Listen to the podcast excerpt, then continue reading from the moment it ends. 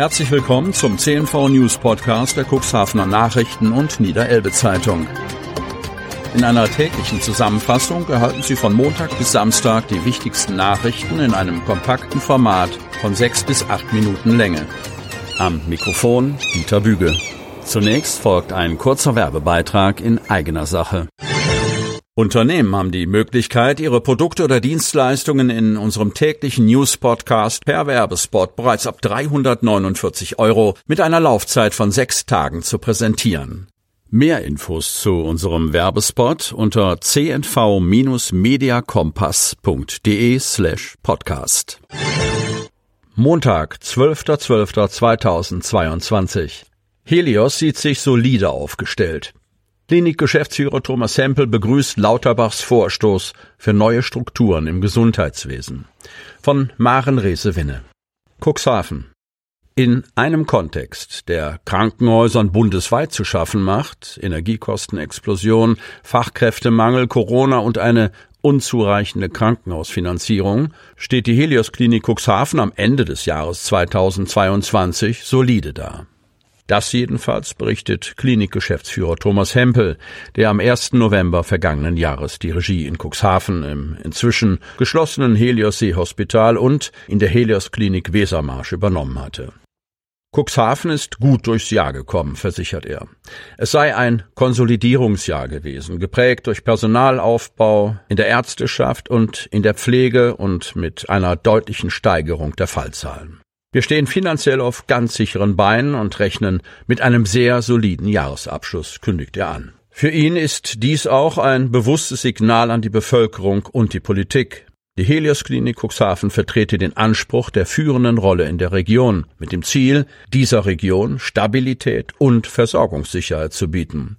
Wir bieten eine medizinisch gute Versorgung und sichere Arbeitsplätze, betont Hempel, natürlich auch im Hinblick auf die finanzielle Lage des Krankenhauses Landhadeln in Otterndorf mit einem sich abzeichnenden Minus von mindestens 4,5 Millionen Euro in diesem Jahr, die der Landkreis Cuxhaven und die Samtgemeinde Landhadeln als Gesellschafter tragen tragen wollen.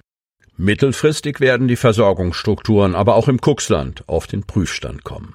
Die Diskussion über nötige Veränderungen hinterfrage zuerst bisherige Versorgungsstrukturen, so Hempel. Helios beispielsweise arbeite schon lange daran, die Sektorengrenzen zwischen der ambulanten und der stationären Versorgung zu lockern.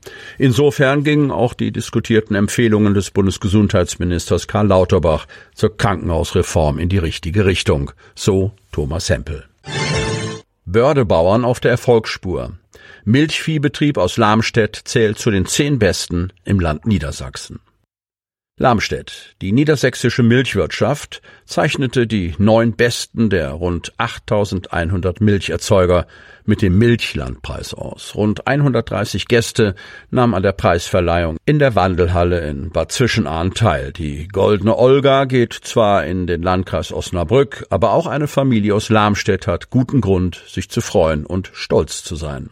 Mette und Marco Dammann haben es gemeinsam mit ihrem Sohn Elias und den Eltern Ilse und Klaus Dammann geschafft. Sie haben sich mit ihrem Betrieb zum landesweiten Milchlandpreiswettbewerb unter den neun Besten platziert und dürfen sich nun zu den besten Milcherzeugern Niedersachsens 2022 zählen. Für diesen Erfolg wurden sie jetzt im Rahmen einer feierlichen Preisverleihung vom niedersächsischen Ministerpräsidenten Stefan Weil geehrt. Für zwei Tage Weihnachtsstraße. Basteleien, wärmende Speisen und Musik rund ums Begegnungszentrum Tante Emma von Maren Rese-Winne. Cuxhaven. Im alten Deichweg in Cuxhaven stieg am dritten Adventswochenende zum ersten Mal die Veranstaltung Tante Emmas Weihnachtsstraße.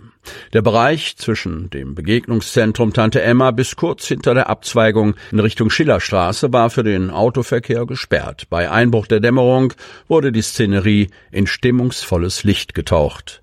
Auf Initiative des christlichen Sozialwerks Cuxhaven präsentierten sich bei dieser Premiere zahlreiche lokale Initiativen und Vereine. Direkt nach der Eröffnung setzte am Sonnabend der Run auf die von der Bürgerkirche Cuxhaven gekochte vegetarische Kartoffelsuppe ein, für die Freiwillige am Freitag 40 Kilogramm Kartoffeln geschält und 15 Kilo Gemüse geschnippelt hatten. Gegen 17.30 Uhr war die letzte Portion verkauft. Das Kaufhaus Tante Emma war an beiden Tagen zum Bummeln und Kaufen geöffnet und lockte viele Einheimische zum ersten Mal über seine Schwelle. Der Weihnachtsmann streifte mit Süßigkeiten über das Gelände und der ADFC bot in seinem Laden unter anderem Fahrradkodierung an. Die Initiativen des sozialen Herz Cuxhaven, also Tierheim, Hanel Seniorenstiftung, Kinderhospiz, Christliches Sozialwerk, hielten herzhaftes Punsch, Kuchen und heiße Waffeln am Stiel bereit. Im mollig warmen Handwerkerzelt gab es am Sonnabend Bastelarbeiten für jeden Geschmack. Auf den Stricknadeln von Verena Hammer und Margitta Blömecke, die sich auch sonst beide im Werkraum bei Tante Emma engagieren, entstanden dort bereits die nächsten Werke. Hadler Hüttenglanz und Budenzauber, Weihnachtsmärkte in Otterndorf, Neuhaus und Neuenkirchen. Und jeder hatte seine ganz eigene adventliche Atmosphäre. Von Wiebke Kramp. Landhadeln. Es weihnachtet sehr am dritten Adventswochenende. Es herrschten knackige Temperaturen um die Null Grad. Bei diesem passenden Wetter schmecken Glühwein, Punsch und Schmalzgebäck gleich umso besser. Und jeder Markt hatte seine ganz eigene Atmosphäre. Das war schon den unterschiedlichen Schauplätzen geschuldet. In Neuhaus gab es bunten und maritimen Budenzauber im historischen Hafen. In Neuenkirchen war der Markt hinter der Kirche aufgebaut. Den größten Zuspruch hatte jedoch der Sternmarkt am Freitag bis Sonntag in der guten Stube der Otterndorfer Altstadt. Unter den funkelnden Sternen wurde auf dem Kirchplatz weihnachtlicher Glanz erzeugt und die Kinderaugen leuchteten, ob beim Stockbrotbacken über der Feuerschale oder Basteln und Schminken im Rathaus. Dieser Sternmarkt lockte auffällig viele junge Familien mit kleinen Kindern an. Für viele Steppkes war es der erste Weihnachtsmarkt überhaupt. Über den großen Zuspruch zeigte sich Bürgermeister Klaus Johansen hoch erfreut und lobte die Organisatorin Imke Lütjen vom Stadtmarketing. Ob Posaunenchor oder Tanzgruppen, das vielfältige Programm fand Anklang. Sie hörten den Podcast der CNV Medien. Redaktionsleitung Ulrich Rode und Christoph Käfer.